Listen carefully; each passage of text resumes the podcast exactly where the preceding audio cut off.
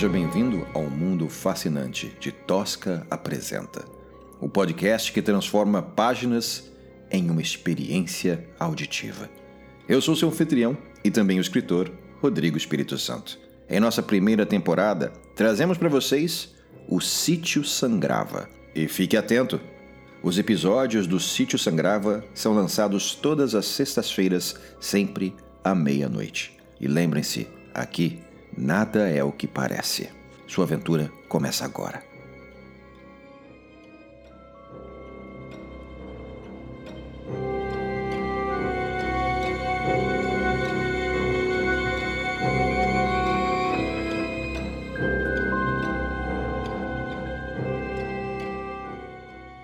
Capítulo 5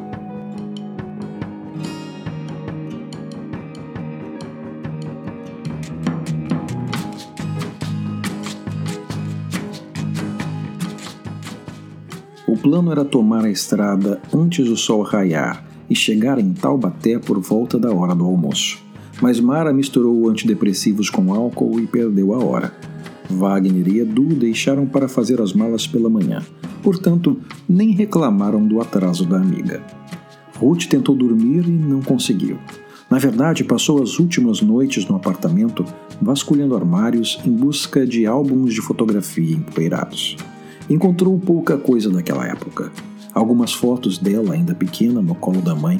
Quase não se lembrava mais do rosto dela. Em uma foto, mãe e filha. Ao fundo, árvores.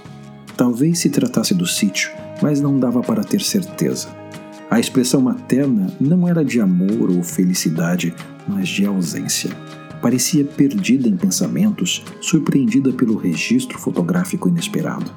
O bebê, por outro lado, parecia feliz. Ainda não conhecera o turbilhão da cidade grande, repleta de solidão e desencontros, caputinos, coquetéis, reuniões sem propósito, aparências sem substância. O constante ecoar de buzinas e sirenes, asfalto quente e mármore frio. Deitada no sofá da sala grande e branca, ela brincou com o molho de chaves antigas até o sol raiar. Já era quase meio-dia quando o 4x4 luxuoso cruzou os limites metropolitanos da cidade grande. Seria a primeira e última vez que os poderosos amortecedores do veículo encontrariam um percurso à altura do seu design. Edu tirou uma lata de cerveja do isopor que insistiu em trazer consigo no banco de trás, entre ele e Wagner. Puxou o anel de alumínio, gerando um som metálico característico seguido do chiado de gás carbônico. Mara ergueu a mão direita acima do ombro, pedindo a lata. Edu sorriu e passou a bebida para a motorista e proprietária do veículo, reconhecendo a posição hierárquica dela naquela excursão. Ela abriu a janela e o ar morno e fétido dos córregos, junto aos escapamentos de carros e esgotos a céu aberto, tomou conta do ambiente, envolvendo os bancos de couro e sublimando o vento frio das ventoinhas. Jogou a lata fora e fechou o vidro, restaurando a climatização, diante dos amigos boquiabertos. Tá maluca, minha filha? Edu estava inconformado com tal gesto. Se eu não posso, ninguém pode. Mara fitou com reprovação o passageiro pelo retrovisor. Mas eu não estou dirigindo a bestada. Eu sim. Quer ficar enchendo a cara enquanto a escrava aqui conduz o príncipe? Não, né, querido? Edu cruzou os braços e fez beicinho, feito uma criança emburrada. Não vejo a hora de sumir no meio do mato, um pouco de ar puro, sem falar da violência.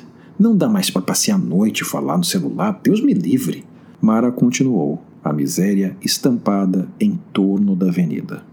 Ao redor do carro blindado, mendigos pediam comida, garotos batiam no vidro na parada do semáforo, implorando moedas ou vendendo balas. Ficou sabendo que a Fátima foi assaltada?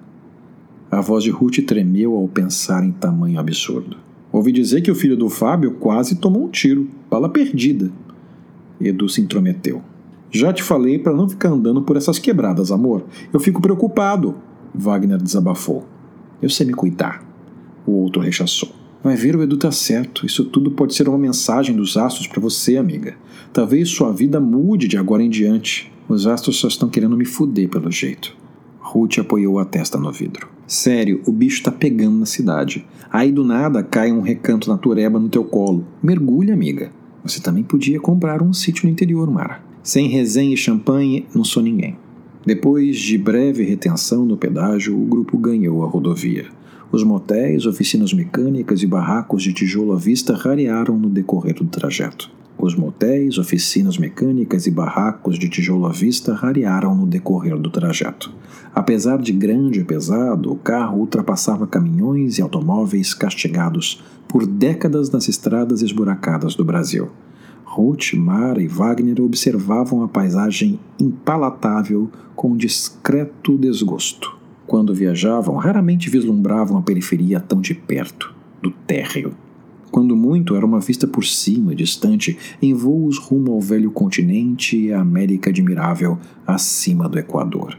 Para Edu, tudo além dos vidros fumês tinha o gosto amargo da infância.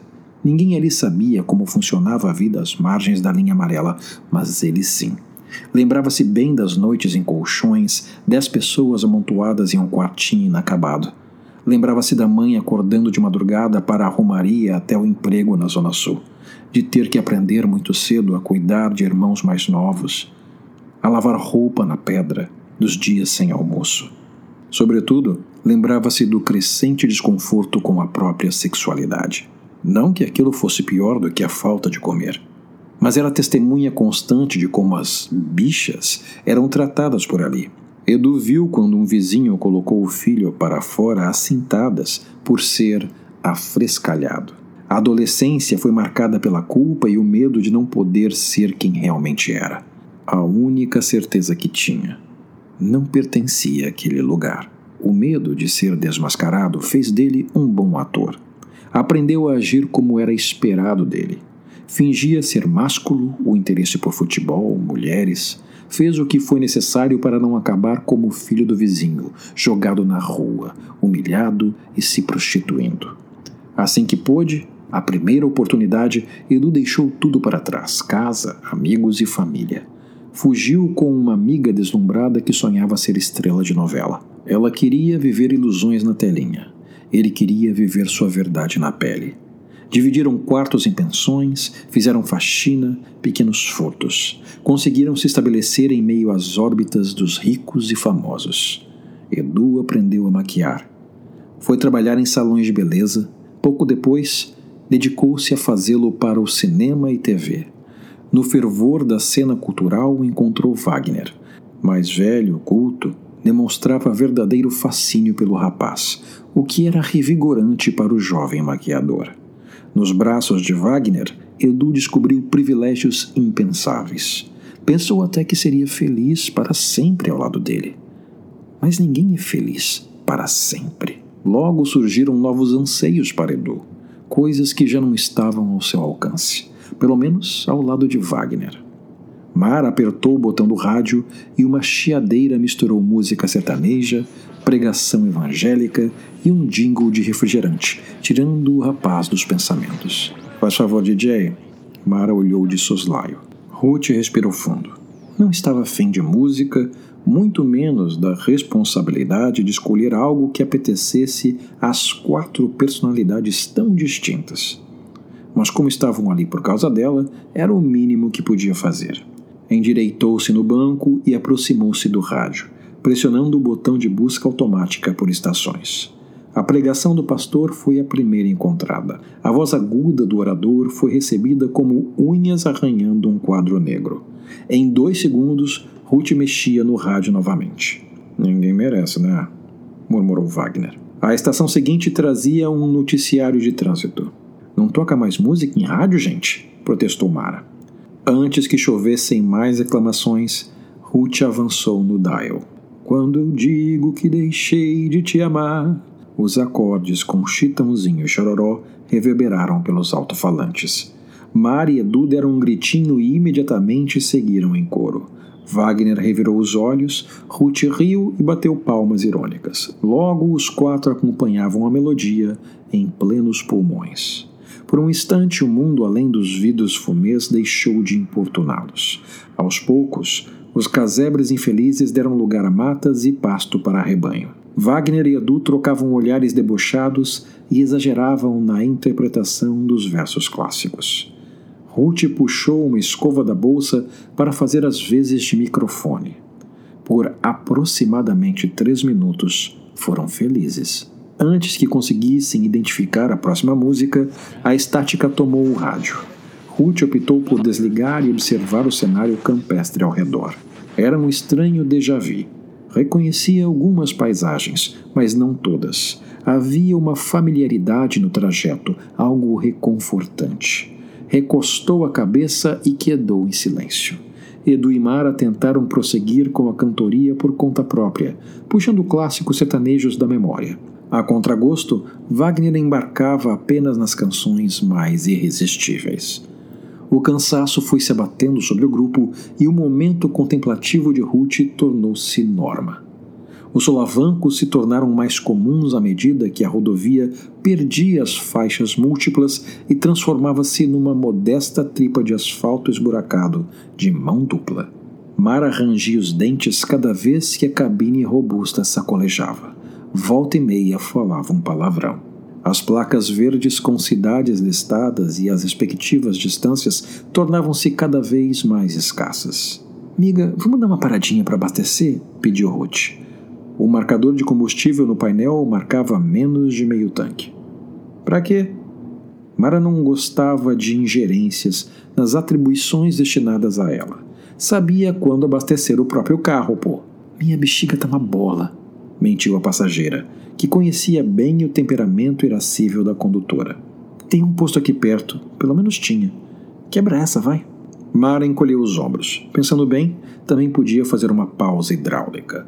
Quem sabe colocar um pouco de combustível? Ah, quero dar uma alongada. Edu aproveitou o embalo. Sem comida de muquifo, Edu. Wagner olhou de rabo de olho, já reprovando o companheiro. Não tô com fome? O rapaz logo respondeu no muxoxo. Mara ligou a seta para a direita e seguiu as placas, saindo do asfalto e entrando numa via de cascalho. O posto tinha uma cobertura desbotada. Nenhum sinal de outros viajantes, funcionários ou mesmo seres vivos. A poeira que o 4x4 levantava era o único movimento perceptível. Pararam do lado de uma bomba de diesel, com um mostrador analógico e imundo. Em frente às bombas, uma casa igualmente castigada pelo tempo, com janelas grandes e empoeiradas. Uma porta de salão, típica de filmes de Velho Oeste, indicava tratar-se de um estabelecimento comercial. Isso aqui é muquifo, balbuciou Edu. Acho que não é só o seu sítio que ficou décadas abandonado, Rutinha, comentou Wagner. Não estava apertada, Flor? Mara não escondeu a impaciência. Ruth despertou do estado de catatonia e abriu a porta. Alguns pedregulhos pontiagudos incomodaram quando o solado da sapatilha tocou o solo. O ar tinha cheiro de terra e ela tossiu seco. Comprimiu os lábios e deu alguns passos desajeitados pelo terreno irregular, até chegar à porta de Bang Bang. Respirou fundo e atravessou o pórtico, deparando-se com um balcão de fórmica azul, manchado e desbotado. Atrás dele, um senhor numa cadeira de balanço, ao lado de um rádio antigo. Encostada no rádio, uma rústica escopeta calibre 12, de cano cerrado. As garrafas nas prateleiras, a santa no pedestal, as fotos antigas coloridas à mão, tudo coberto por uma camada de abandono. Não fosse o velho senhor de cabelos encaracolados, muito brancos e pele muito, mas muito enrugada e negra sobre uma constituição esquálida, seria razoável constatar que ninguém visitara aquele ambiente nos últimos anos. A antiga moda de viola no rádio soava metálica e distorcida pelo pequeno e solitário alto-falante, quase sem potência ou definição. Ruth aguardou por um instante que o velho se manifestasse. Ele permaneceu imperturbável, balançando lentamente na cadeira, colocando fumo no cachimbo chegou a pensar em aproximar-se do balcão, mas a camada de pó fez com que mudasse de ideia. Boa tarde, senhor. Ruth tentou iniciar um diálogo. O velho não respondeu de início.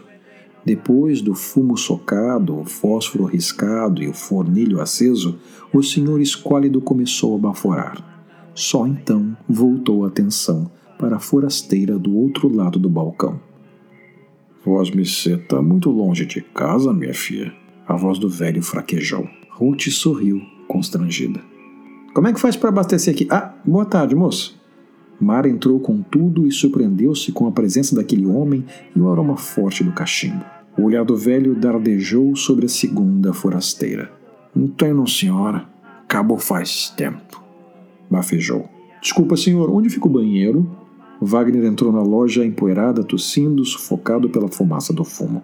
Tem não, senhor. Como assim? Não tem banheiro? Onde o senhor? Eu não vou ficar sozinho lá fora, cruz credo. Edu entrou e não conteve um gritinho ao ver o velho atrás do balcão. O homem encarou os quatro e deu mais uma baforada. O posto tá fechado, meus filhos. Tem nada pra vocês, não. Eu costumava vir aqui quando eu era mais nova. Abriu algum outro posto mais para frente? Ruth tentava conseguir mais informações. Vós-me ser dessas bandas, minha filha? Parece não. O que eu pareço então? Ruth tentou levar o comentário para a brincadeira. Parece estar perdida. A resposta veio seca e certeira. Wagner decidiu interceder. A gente precisa abastecer. De onde vocês estão indo? Para o sítio da minha amiga. A gente calculou mal a distância. Por isso precisamos reabastecer. O senhor pode nos ajudar? Antes que Mara pudesse terminar a explicação, o velho estava de pé, barriga colada no balcão. Sítio? Assim ela tem um sítio nessas bandas? O velho tinha os olhos vidrados em Ruth. Ela não sabia como reagir diante da intensidade do estranho senhor. Wagner concordou, balançando a cabeça. Edu encarou o chão para não se comprometer. Sim, senhor, era da minha avó. Ela faleceu recentemente. E como ela se chamava, moça? Minha avó? Lúcia. Os olhos do velho marejaram. Dá pra ver. Dá pra ver. Murmurou, escrutinando o rosto de Ruth. O senhor a conheceu? Ele sentou-se devagar e voltou a balançar na cadeira, absorto numa mágoa profunda. Que vocês querem com o sítio? Ninguém vai lá. Ninguém nunca mais foi. É só para passar o fim de semana, mas que isso eu não aguento. Mara meteu-se no diálogo sem prestar muita atenção ao tom sombrio do velho. Sua avó foi uma pessoa muito boa, minha filha. Cuidou de mim faz muito tempo. Eu cuidava das coisas tudo. Qual é o seu nome, senhor? A avó mencionou, mas eu não estou me lembrando. Barnabé. Voz me me chamava de tio. Naquele instante, era como se uma coberta tivesse sido removida de um mobiliário antigo na memória de Ruth. A imagem de um homem forte, sorridente, cuidando do jardim. A lembrança de tio Barnabé. Você não pode, minha filha. Não pode voltar lá no sítio. Por que não, gente? Edu revirou os olhos. O sítio tem dona, senhor. E de quem é então? É da Marquesa. Só dela, mais ninguém. Mas tem Marquesa na sua família, Ruth? Tu é nobre, viada, disparou Edu. Ruth. A expressão no rosto de Barnabé denunciou o reconhecimento da neta da antiga patroa. O velho sorriu enternecido. Sim, tio. Sim, tio Barnabé. Sou eu, a Ruth. Lembra de mim? Retribuiu o sorriso acolhedor e estendeu-lhe a mão por sobre o balcão. Não esqueci, foi nunca. Barnabé disse, depois de se levantar, tocar delicadamente a mão de Ruth e inclinar-se numa reverência. Moço, o senhor tem certeza que não tem banheiro? insistiu Wagner, alheio ao que acontecia. Segunda porta direita, Misafio. Barnabé apontou a direção e Ruth, Edu e Wagner fizeram uma fila indiana rumo à pausa hidráulica. Mar e Barnabé ficaram sozinhos no aposento. Desculpa, senhor. Se não tem combustível para vender, tudo bem. Diz pra gente onde fica o próximo posto e tomamos nosso rumo. Mar assumiu o comando da situação. Senhora tem um cabelo bonito, mas não é cor de cabelo. Barnabé analisava, entregado, as madeixas azuis da moça da cidade grande. O povo daqui fica vexado com mulher de cabelo colorido. Tenho certeza que tem muita coisa que aveste o povo daqui, senhor. Vocês deviam voltar para onde veio. Tem nada aqui para vocês, não. Ia voltar daqui mesmo. O tom do homem migrou do amistoso para o soturno num piscar de olhos. Naquele bar poeirento, frente a frente com aquela figura assustadora, uma fagulha de receio cresceu no coração de Mara. Dirigiu demais para simplesmente dar meia volta. Não era de desistir fácil, nem começaria agora, no meio do mato, a sofrer de súbitos arrependimentos, por mais inquietantes que fossem as palavras do velho. Wagner, Edu e Ruth retornaram no banheiro aliviados e enojados. Fizeram o que precisaram, mas em condições distantes das ideais tanto para eles quanto para qualquer autoridade em vigilância sanitária em sã consciência.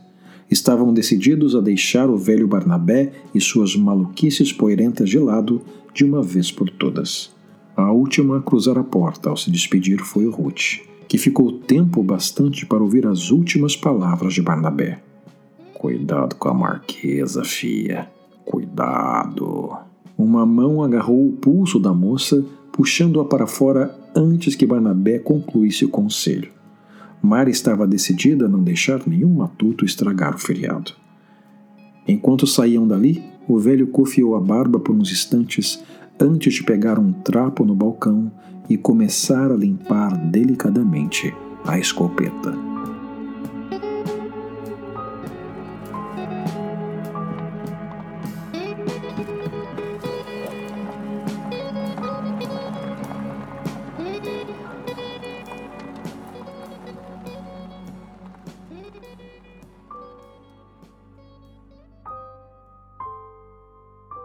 E assim chegamos ao final deste capítulo de O Sítio Sangrava, uma obra produzida e escrita por mim, Rodrigo Espírito Santo. Se você gostou deste episódio e deseja apoiar este projeto, convido você a visitar a plataforma apoia.c barra Tosca Apresenta, onde você pode escolher um dos nossos planos e receber benefícios exclusivos.